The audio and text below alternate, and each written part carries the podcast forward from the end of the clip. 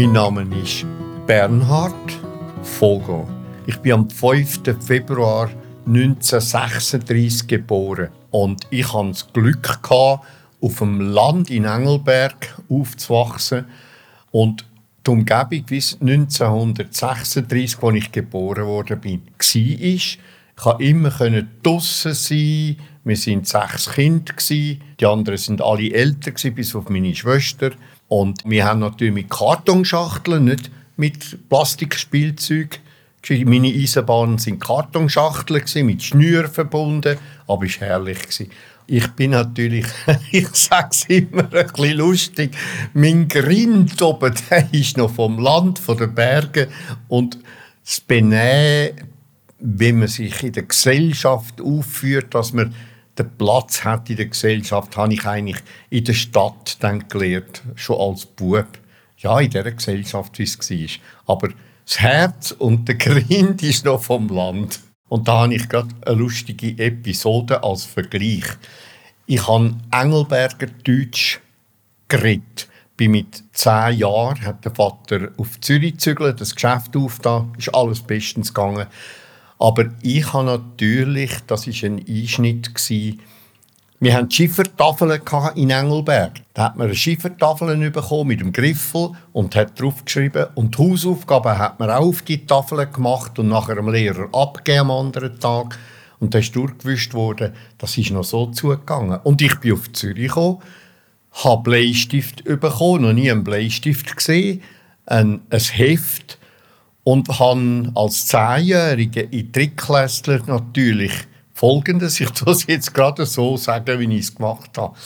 Ich habe dann aufgestreckt, man hat mit dem Finger geschnappt und dann, Herr Lehrer, mein Bleistift ist ja auf einer Seite weißes und auf der anderen Seite bräuns, weil ich aus zwei verschiedenen Hölzern ist mein Bleistift gewesen. und das hat mich als Bub natürlich fasziniert und ich habe dann aufgestreckt, natürlich ganz klar schallend gelacht. Das war ein eine Tragik vom Ganzen. Du hat man noch keine psychologische Betreuer gehabt. Ich bin total auf mich allein gestellt gewesen. Aber ich habe mich durchgemäuselt. Ich musste etwa sechsmal müssen in der Primarschule die Schule wechseln, weil die Lehrer gesagt haben, den Bub kann ich, können wir nicht haben. Mit der Sprache, die ich hatte. Und ich habe halt den Schneeflöckchen nachgestudiert, statt gelernt ich bin ein Träumer Nein, das ist einfach, das ist ja mein Glück. Ich träume heute noch so gern.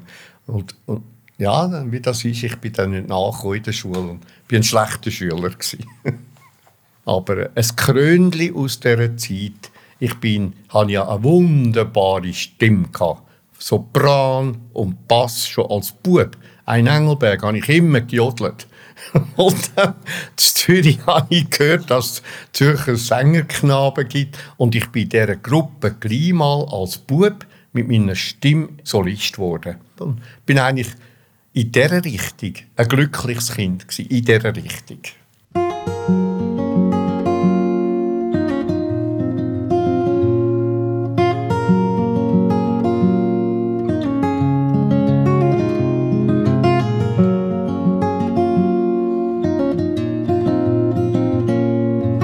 das ist jetzt das Dunkelkapitel in meinem Leben, wo ich schwer, schwer gelitten habe später und viel, viel haben dürfen, ich betone dürfen, schaffen an mir, dass ich es fertiggebracht habe, positiv zu sein.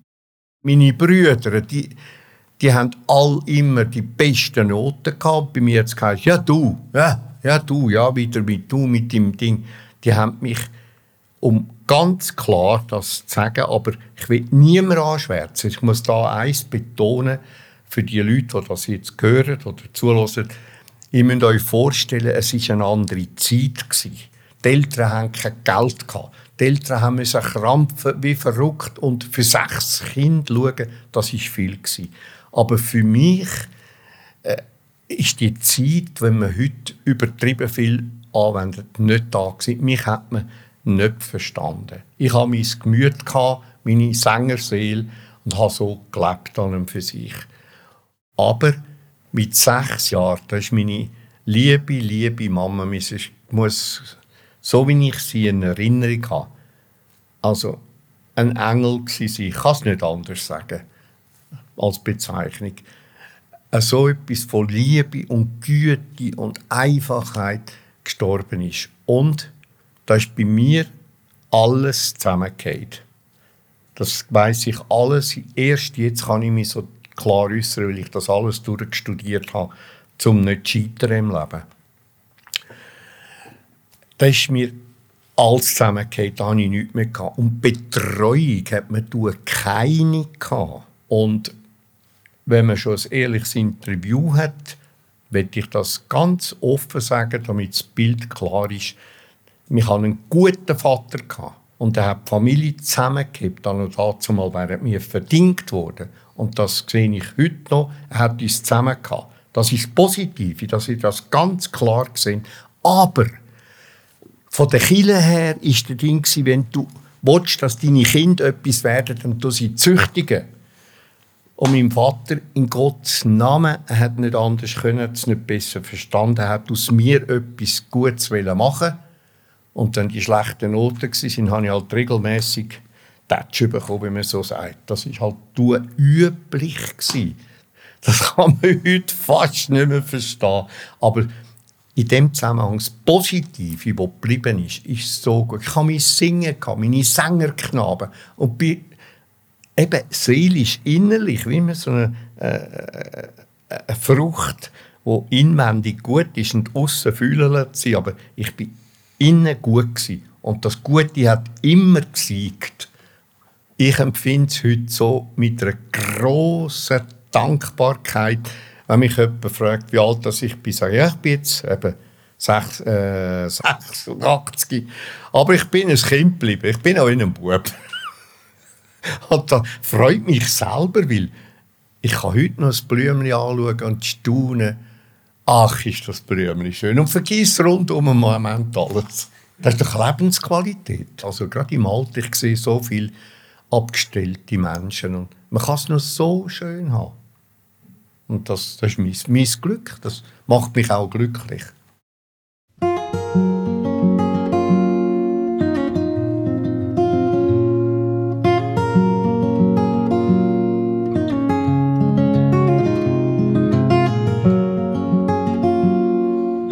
Gut, zurück in die Schule. Ich war in der vierten Klasse. Da haben wir ein extra Tramli das kann man euch heute nicht vorstellen. Es waren noch die viereckigen Holzkistchen. Ist ein extra Tramli auf Albisrieden gekommen.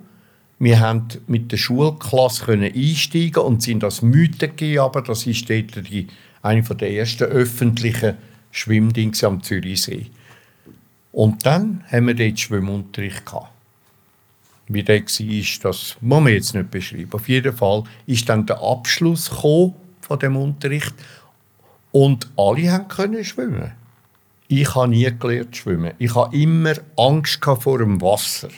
Auf jeden Fall haben sie mir zwei Schwimmgürtel angelegt, zwei sogar, das ist ja nicht versaufen, excuse, sind aufs Sprungbrett hin im See raus, haben mich dort rausgerührt und ich bin nicht vertrunken mit diesen zwei Dingen, aber zappelt wie ein Frosch. Und dann haben sie dann die Leine da, die, die lange Dinge rausgetan, mich reingezogen. Und von dort an muss ich einen Schock haben. Das ist meine Erinnerung an Schwimmunterricht. Später habe ich das Wasser gemieden. Darf ich noch kurz sagen, wie ich das Wasser wieder versucht habe, lieb zu bekommen? Ich bin langsam in Becken, als erwachsener Mensch, etwa mit 30, gesagt, jetzt muss ich doch das Wasser gerne haben. Bis Wasser gestanden, bis zu den Beinen habe mich gebückt, aber ich bin, hatte sicher einen Fuß unten drin, habe das Wasser mit den Armen umarmt. Ja, Wasser, du bist gut. Ach, ist das schön. Du bist doch, du bist doch nicht ein Find von mir. Du bist doch so gut. Und so habe ich wenigstens Freude bekommen am Wasser. Aber Schwimmen habe ich nie richtig gelernt. Ein bisschen, aber notdürftig.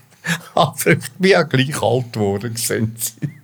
Es ist unglaublich. Ich kann nur in der, wenn ich das jetzt da darf einfügen, aber ohne, ich betone immer, ohne den Zeigefinger an die Leute, aber es gibt, sollte ja das Bild geben, auch ein bisschen, wie es war. um das Bild zu ergänzen. Der Vater hat mit mir ja nicht, hat ja Mühe gehabt wegen der Schule. Und schlussendlich ist er zum, also dazumal hat schon in Zürich Schulpsychologen gegeben, die nicht mehr gewusst haben mit mir, was machen wir mit dem. Haben sie mich mit Weh und Ach könnt ihr vorstellen, was das für meinen Vater war? Der arme Hagel, tut mir so leid. Zum Schulpsychologen geschleppt. Der hat mich, ich weiß nicht mehr, was er alles gemacht hat mit mir. Item, der Spruch von dem Kerli, excuse, ich tue jetzt einen milden Ausdruck bringen. Er hat es nicht besser verstanden. Nichts anderes an meinem Vater können sagen als ja, ja, der Bub ist hochintelligent, der hat alles, der ist nur zu faul. Und das ist etwas, wo man, es tut mir nicht mehr weh, aber wo ich wirklich offiziell dazu stehe, so war die Zeit. Gewesen. So hat man über die Menschen geurteilt, auch wenn heute geurteilt wird. Der Vater, für das ist das natürlich ein Fressen gewesen. Der hat mich einfach dann wieder ein bisschen geklopft. So, Burst, ane, hoppla, ane. Und Geblieben bei mir ist der ganze, alles Schulwissen, alles ist zurückgeblieben. Ist einfach, ich bin in mir innen halb versunken dann. Ja, ja. das war jetzt ein bisschen tiefer, aber nicht mehr einer, der weh tut, sondern mehr, kann fast verbarmen mit diesen Leuten von dazu mal. Haben die dann nicht mehr verstanden vom Ganzen? Es war wirklich so. Gewesen. Ich gebe keine Ratschläge, aber wenn, schon, wenn ich schon darf, ist es mir ein Anliegen, dass vielleicht, wenn jemand das lässt, über sein Leben nachdenkt und bei sich selber auch kann, etwas finden kann, das er kann noch ausbügeln oder es zu gut werden lassen. Ich habe als gläubiger Christ, ich bin kein Kirche gegangen, nicht, aber ich habe das Vater unser, unser Gebet gelernt und habe mal so betet für mich. Und bei dem, bei dem Satz, vergib uns unsere Schuld, wie auch wir vergeben, bang, der Film gelaufen. Stehen geblieben. Was sagst du da? Hm, kann ich dann vergeben? Und von dort an ist folgender Prozess, das ist jetzt wichtig, gelaufen. Mein Vater ist letztlich bei mir ein Bösewicht gewesen. Mir, auch noch mit 50. Ach, der Alte. Ich habe einfach... Mm, mm, das ist zu viel passiert. Und dann hat sich das angefangen kehren. Das heisst, ich habe wählen, ich habe mitgeholfen dann habe ich einmal gesehen, was der Vater geleistet hat. Da habe ich die Wagen in der Apotheke, hat so die Justitia, die alten Wagen mit diesen Schalen gehabt. Und dann habe ich alles Böse vom Vater dort reingerührt. Und dass die Schale ist, aber, aber, aber, aber alles, gnadenlos. Da hast mich abgeschwartet, bist, bist ein böser Keib und ich habe geflucht, alles. Item. Dann habe ich gesagt, so, stopp jetzt. Was hast du denn gut gemacht? Dann ist alles gekommen. Zurückblicken, wir wären sechs Kinder, sind schon verteilt im Dorf, oben an der zumal, wer will ein Kind bekommt. Einfach verteilt worden. Der Vater weggenommen, die Mutter ist nicht mehr rum. Und er ist angestanden, man muss sich vorstellen, mit seinem Schmerz. Seine geliebte Frau ist seine Grossliebe, die gestorben ist mit 40 steht an und sagt, von mir kommt kein Kind weg, wenn es anständig tut im Dorf, zu essen hat, anständig angelegt ist, könnt ihr machen, was ihr wollt. Das, und das ist so stark eingefahren bei mir, dass ich meine Geschwister noch habe und nicht verdient worden bin das hat bei mir bewirkt, dass ich angefangen habe, schrittweise mein Leben anzuschauen. Das sind Prozesse über Jahre. Und immer wieder gespürt habe, mein Vater hat ja nie, nie aus bösem Willen mich abgeschwartet, sondern weil er mich hat wollen, etwas werden lassen. Und das Gefühl gehabt, so geht es dann. Das war das Verständnis. Und dann hat das alles angefangen, nicht mehr wehtun. Das war der erste Schritt. Nachher sind weitere Schritte von der Versöhnung, vom, von der Achtung vor ihm, vor seiner Leistung. Da bin ich nicht mehr im Mittelpunkt. Ich ich will das so sagen. Ich bin immer im Mittelpunkt, immer der arme Benali. Und der arme Benali hat dann mal den Kübel nehmen und fortgehen. Dann ist der Bernhard vorgekommen. Ja, wer bin ich denn? Was habe ich denn bekommen? Ich habe ein Elternhaus bekommen. Er hat geschaut, hat uns alles. Dann ist alles so nicht Pseudo, sondern echt positiv gewachsen über Jahre. Das sind Jahreprozesse. Oder nach dem Go ich habe den Hass, ich darf ja das erwähnen, ein Büchlein für einen Ersatz lesen. Mir geht es von Tag zu Tag besser, mir geht es immer besser, mir geht es wieder besser. Das ist doch alles Kaffee. Du musst es von innen raus, von den Wurzeln her spüren, seelisch spüren, wenn einer äh, sich verwundet, kann man auch man die Wunde putzen, verbinden, schön, sorgfältig pflegen und schauen. Und so ist das genau mit der Seele. Aber es ist auch, darf ich das noch dazu anfügen, weil es ein bisschen schwierig. Es sind schwere Prozesse. Da fallen Tränen, fallen Füße auf den Tisch anhauen, gehört dazu. Briegen gehört dazu aber auch ein herzhaftes Lachen, ein glückliches Lachen und ein Dankeschön sagen. Es ist so befreiend. Ich rate jedem jungen Mensch, wenn ich ein Gespräch habe mit, versuch mit dir ehrlich zu sein, versuch dich ernst zu nehmen, lass dich nicht beeinflussen von weiss ich was, das kann ich nicht, das tue ich nicht. Probier es aus, wenn du eine Idee hast, schaffst das positive fördern. Und jetzt will ich noch dazu sagen, was ich erlebt habe, die Umwelt, und das ist Gift. Viele meinen sehr lieb. Also mit mir haben es viele so viel verbarmen. Jesus, nein, der arme Kerl und so. Ja, weisst du bist und so. Das nützt gar nichts und haben mich noch bestärkt, denn du bist ein armer Kerl. Das sollte man nie, nie, nie, nie an einem Menschen sagen. Es gibt keinen Mensch, der ein armer Kerl ist. Wir sind alle behütet. Wir müssen nur auf den Ursprung kommen zu uns selber und wissen, spüren, was habe ich, wer bin ich, warum bin ich da, aha.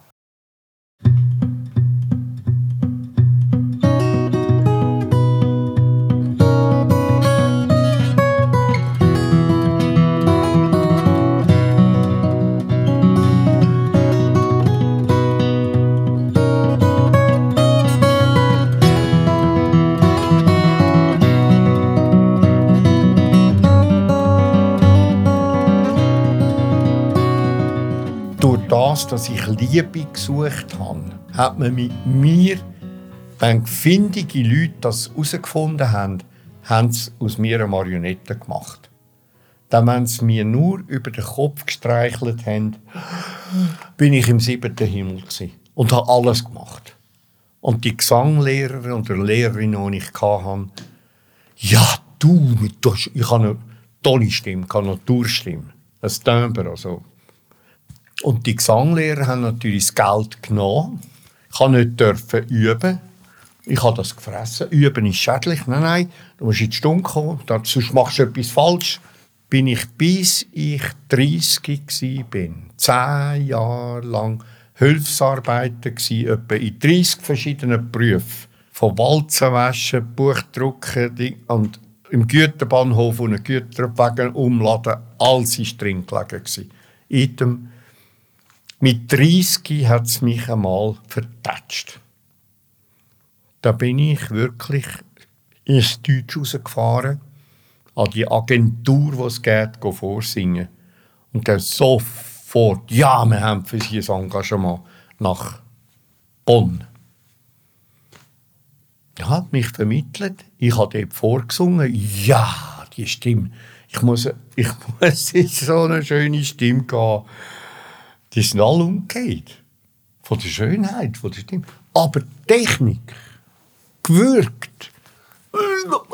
Man hat es nicht gehört von Lutring. Dann bin ich in Bonn gekommen, habe vorgesungen, haben mich die sofort wollen, kein Geld gehabt dann und dazu mal. Das war ein riesiger Vorhang. Haben sie kein Geld gehabt. Ob ich jederzeit abrufbar bin, habe ich gesagt, ja, ich bin Hilfsarbeiter, ich kann jederzeit gehen. Also ich meine, und dann ist plötzlich ein Telegramm gekommen, ob ich sofort können für AIDA. Sie sollten tiefe Pässe. Ich hatte schon einen schönen, tiefen Pass. Gehabt. Dann bin ich nach Bonn gereist. Da kommt die Aufführung. Ich hatte in der Repetition schon Mühe gehabt, bei dem Repertoire lernen.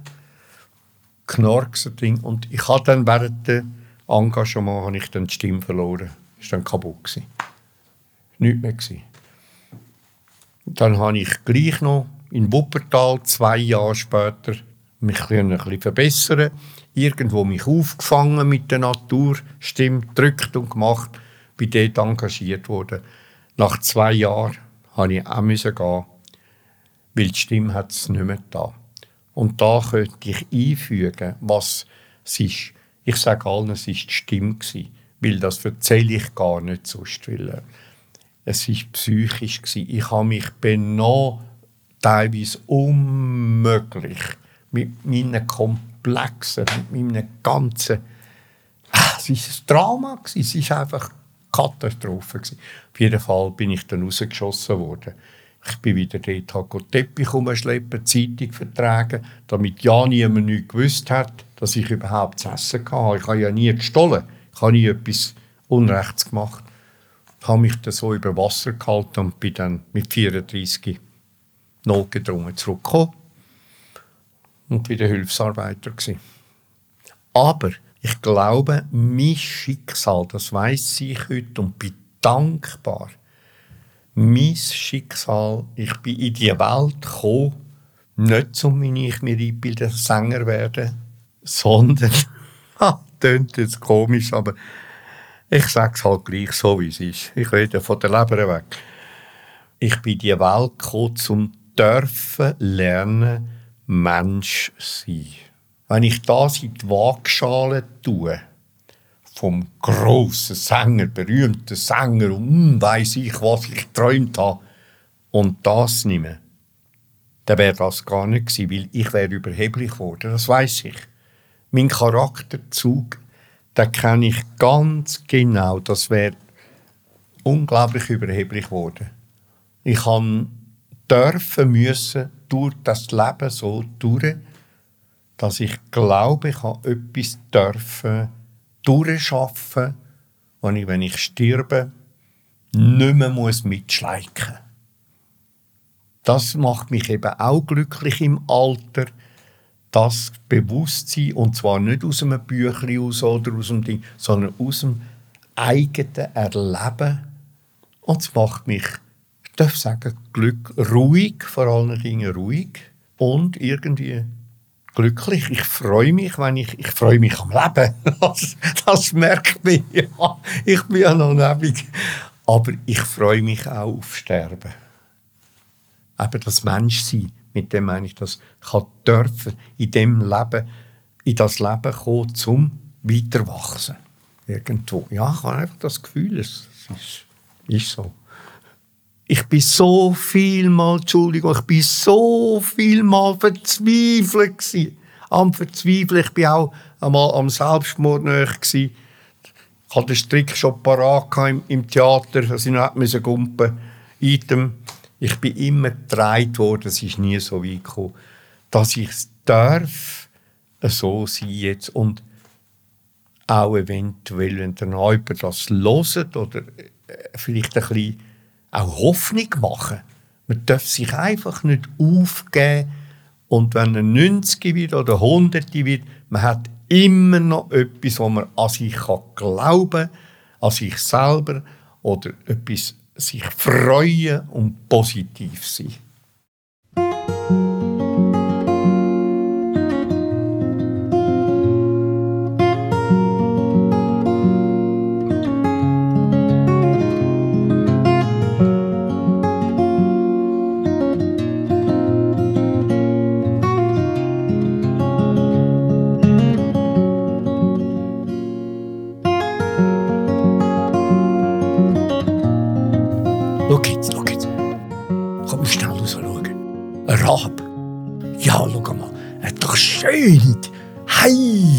Du, wie schön das Tier das ist?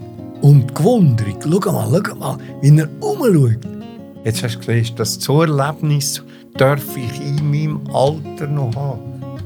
Äh, Entschuldigung. ja, da freut es mich.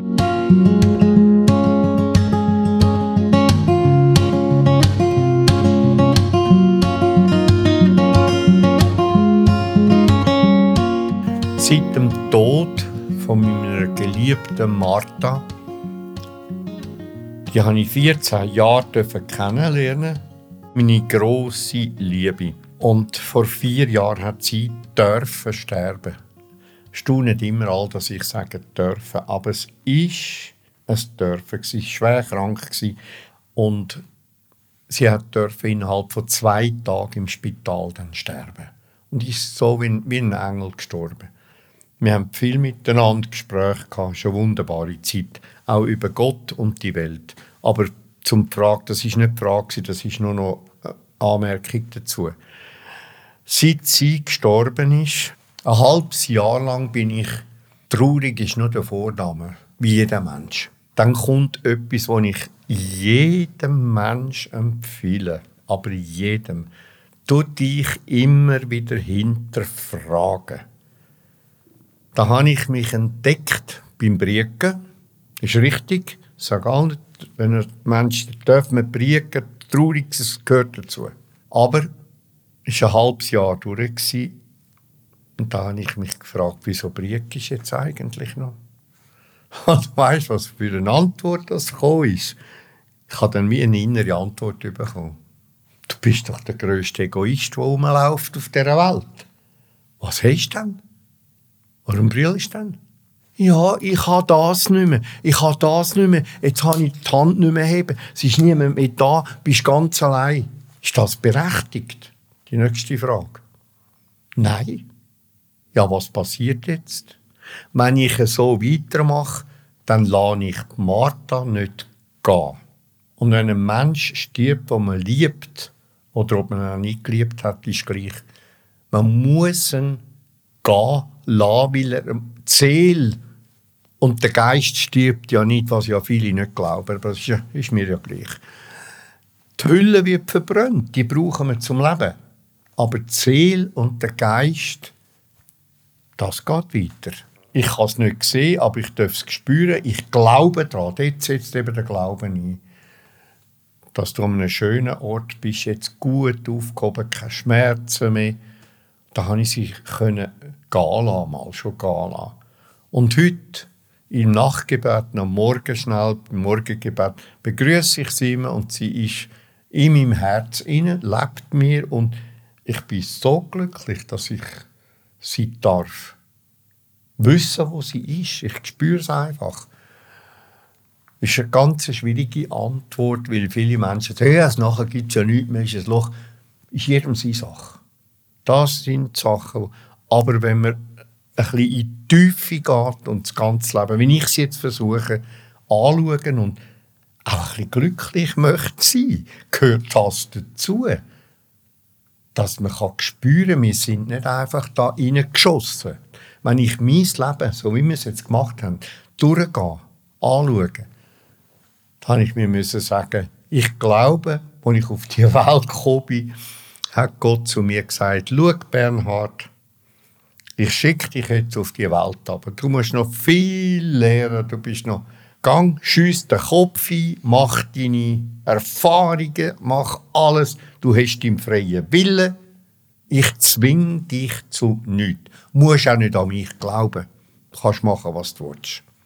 Und wenn ich das überdenke in meiner ganzen Lebensphase, vom Tod von meiner Mutter bis, wenn ich das alles überdenke, spüre ich heute, das ist das Phänomenal, ich spüre es. Ich bin nicht Hellseher oder gar nicht.